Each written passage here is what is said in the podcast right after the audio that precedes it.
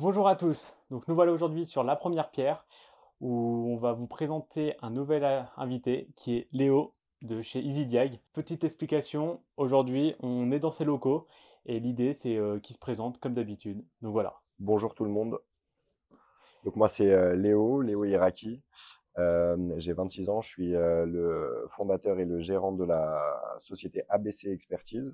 Donc ABC Expertise, une, une structure qui regroupe trois pôles un pôle EasyDiag diagnostic immobilier, un pôle EasyDiag état des lieux locatifs, donc on travaille avec euh, les agences immobilières pour, euh, pour les états des lieux locatifs, et euh, un pôle ABC Expertise qui, qui fait de la mise en copropriété.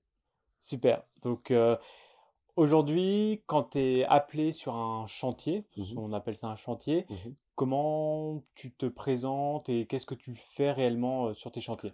Bah, c'est très simple. Déjà, euh, en règle générale, c'est les agences immobilières qui prennent contact avec nous ou euh, qui nous recommandent auprès de, leur, euh, de leurs clients vendeurs.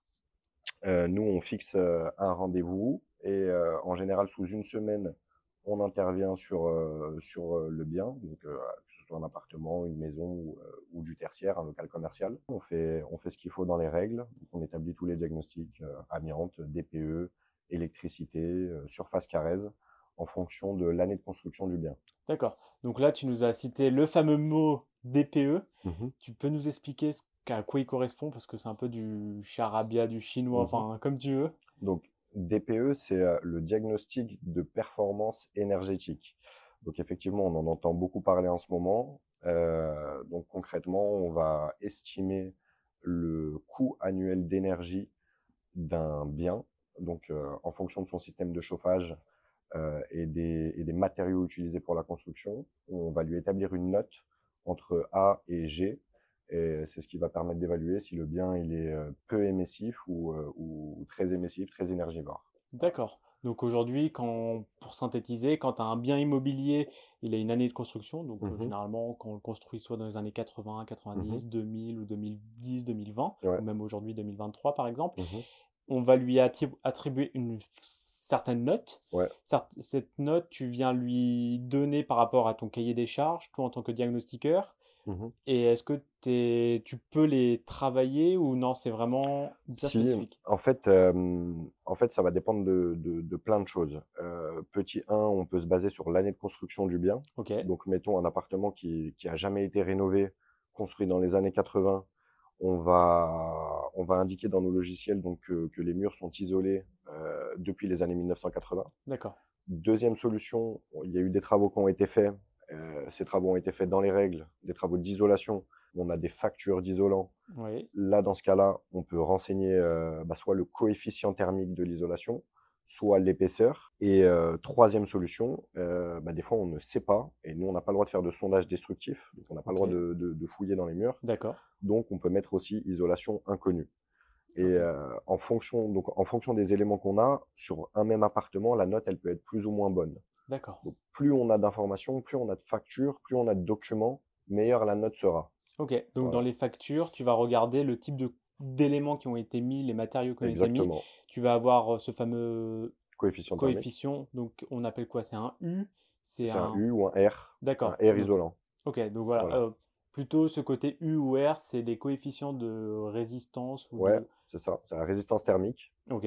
Euh, Et, ça, c'est très très important. Pour tous ceux qui font de la rénovation, c'est super important de, de, garder les factures. Ok. Même si c'est vous qui faites vos travaux d'isolation, gardez au moins les factures d'achat.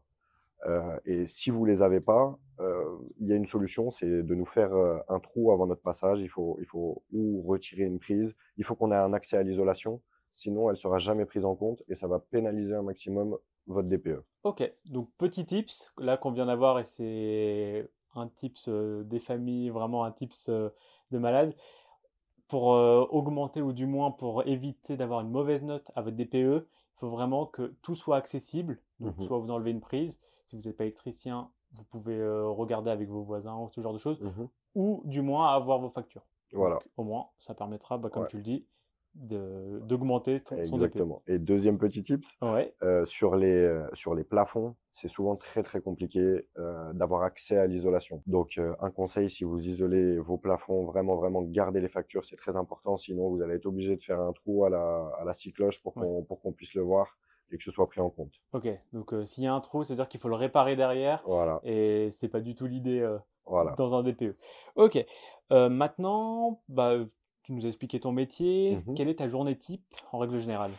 Ma journée type, euh, alors ma journée type, elle se déroule entre famille et euh, boulot, donc entre vie perso et euh, vie pro. Euh, au boulot, concrètement, moi j'attaque ma journée en général sur les coups de 9 heures, je fais mon premier rendez-vous, Ok, concrètement.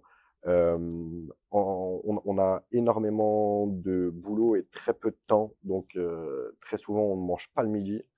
Donc de 9h à 17h, on enchaîne les rendez-vous, d'appartement en appartement ou de maison en maison. Et euh, 17h, une fois la journée terminée, bah, il faut envoyer les rapports de la journée.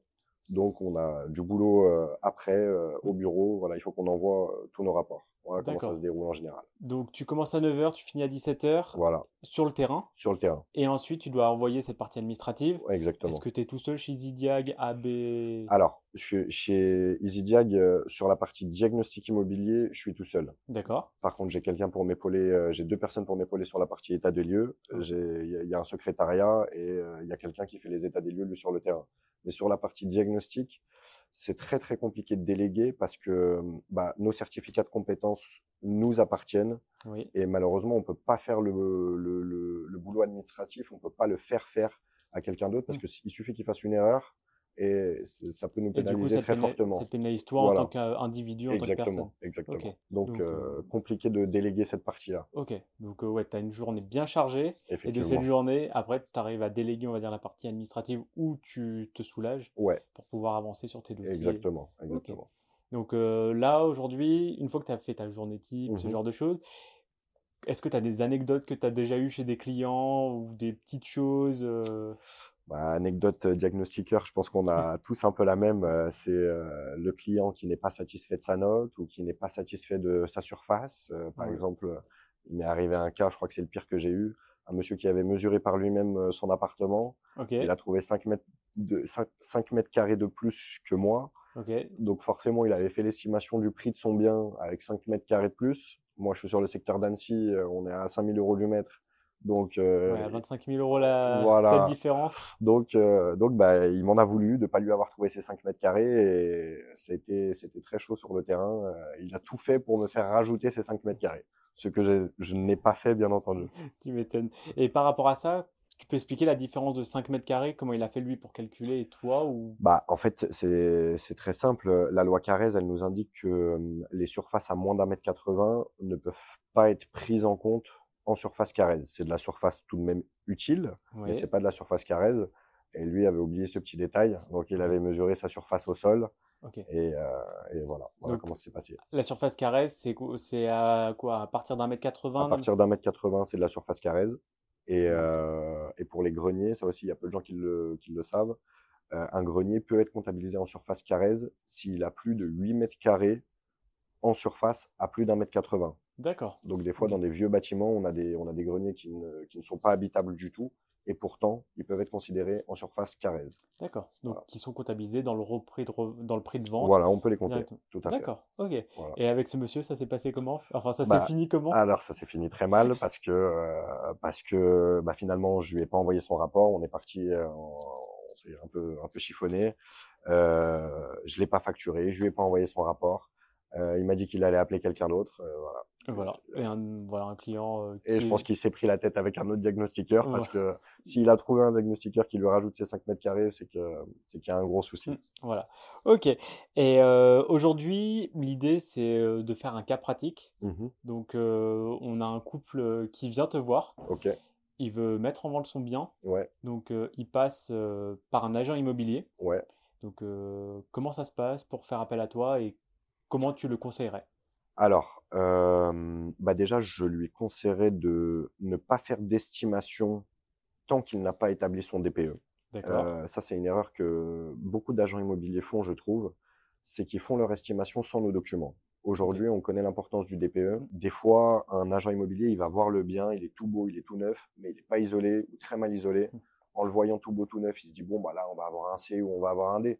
Et il se retrouve avec un F ou un G. Donc, du coup, l'estimation, elle est complètement faussée. Il est obligé de revoir euh, ses clients la queue entre les jambes avec 20 euh, 000 euros de moins sur son, sur son estimation.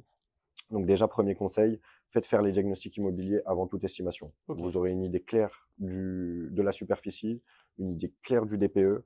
Euh, pareil sur l'électricité, s'il y a des travaux à faire, vous, pourrez les faire avant de faire votre estimation. Des fois, il suffit pas grand-chose pour avoir un diagnostic vierge, carré et, et propre.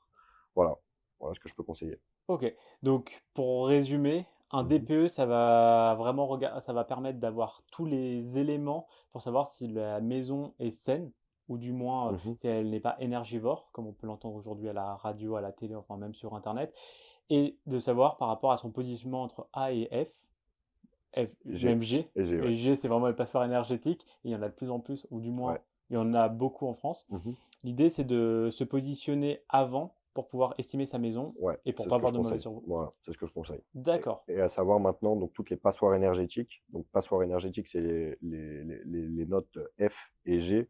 Sur la maison individuelle ou sur l'immeuble en monopropriété, vous allez être obligé de passer par un audit énergétique pour la revente. Donc je conseille de le faire aussi avant toute estimation. L'audit énergétique, il va vous permettre d'estimer vos coûts de, de travaux, donc, euh, je conseille de le faire aussi. Donc, tu peux résumer ce que, enfin, tu peux nous dire ce que c'est un audit énergétique en, en partie ou pas? Donc, en fait, l'audit énergétique, euh, concrètement, on va chiffrer les travaux de rénovation qui permettent d'atteindre une meilleure lettre sur le DPE. Nous, dans les textes, on nous dit, euh, bah, déjà, il va falloir atteindre du A ou du B. Oui. Donc, en termes de chiffrage, ça peut paraître très, très excessif quand on part sur une maison qui est en G. Sur nos audits, en général, on va dire, bon, bah voilà, il y a 150 000 euros de travaux pour arriver en A ou en B. Ça peut faire un petit peu peur. Et en fait, il y a plusieurs scénarios. Donc, il y a un premier scénario qui, qui, te dit, voilà, là, actuellement, tu es en F, tu dois passer en D, euh, ça va te coûter 50 000 euros. D'accord. Ensuite, de D, tu dois passer en B, ça va te coûter 50 000 euros de plus. Ok, tu peux le faire en deux phases. Ouais, on n'a on pas le choix, même, il faut le faire en deux phases. Ok. Voilà. Pour des questions techniques ou des questions... Non, c'est parce qu'ils se sont aperçus qu'il y a plein de gens qui n'allaient pas avoir le budget pour rénover en une phase. Donc, euh, voilà, ils, ont dit on va le faire en deux phases. Et si vous respectez le schéma qu'on vous indique sur l'audit, les scénarios qu'on vous indique sur l'audit, vous pouvez avoir des subventions d'État. Il y a pas mal d'aides. Euh, voilà. Mais nous, sur l'audit, on n'a pas le choix. On doit, les scénarios sont, sont figés. On doit, petit 1, isoler le bien. Petit 2, changer le vitrage. Et petit 3, changer le système de chauffage. D'accord. Donc c'est ces trois choses-là qu'on va, qu'on va chiffrer. Donc c'est vraiment ces trois, on va dire, ces piliers-là pour que l'audit énergétique, ou du moins que la note du DPE, mmh vienne s'augmenter au fur et à mesure. Exactement. D'accord. Et euh, par rapport au chiffrage mmh de l'audit énergétique, tu travailles avec des structures en particulier ou c'est plutôt ton expérience? Alors, j'ai essayé parce que ça aurait été super important, euh, ça aurait été super intéressant pour nous d'avoir euh, des professionnels du bâtiment qui, nous, qui nous appuient. Malheureusement, ils veulent pas vraiment parce que ça débouche pas forcément sur un chantier. Donc, ils veulent pas nous faire mmh. des devis dans le vent. C'est du boulot aussi pour eux, je peux comprendre. Donc, j'ai opté pour une autre solution, c'est de, de, faire un partenariat avec un logiciel qui s'appelle Bâti Chiffrage. Ok. Donc, Bâti Chiffrage, les artisans doivent connaître, euh, c'est le logiciel qui leur sert à eux pour faire leur devis. Donc, au moins, je me suis basé sur le, sur le, sur le même logiciel qu'eux. Voilà, comme ça, je sais que mes références sont, sont plutôt bonnes. Ok. Bon, bah, du coup, pour résumer, quand on veut vendre sa maison, on fait d'abord un DPE et un audit énergétique si besoin. Donc, si on est catégorisé entre G et F. Mmh et on vient ensuite faire son estimation auprès soit d'agents immobiliers ou soit avec le prix du marché en question. On vient calculer sa surface loi Carrez pour avoir une surface habitable au-delà d'un mètre 80. Au-dessus, ouais. Parce que en dessous, bah, je suis pas très grand, mais du coup, c'est difficile d'y vivre. Ouais, c'est vrai. Et euh, de cette manière-là, on peut vraiment avoir toutes les, les, clés en main, justement, enfin les bons éléments pour pouvoir investir et pour, surtout pour pouvoir vendre son bien immobilier. Exactement. Ok. Tu as d'autres choses à rajouter ou pas spécialement? bon. Suivez Alexis, euh, ça y est. Hein. Parfait. Et où on peut te retrouver? Euh, Moi, on peut me retrouver sur le secteur de la Haute-Savoie et de l'Ain. Voilà, c'est les deux secteurs où j'opère.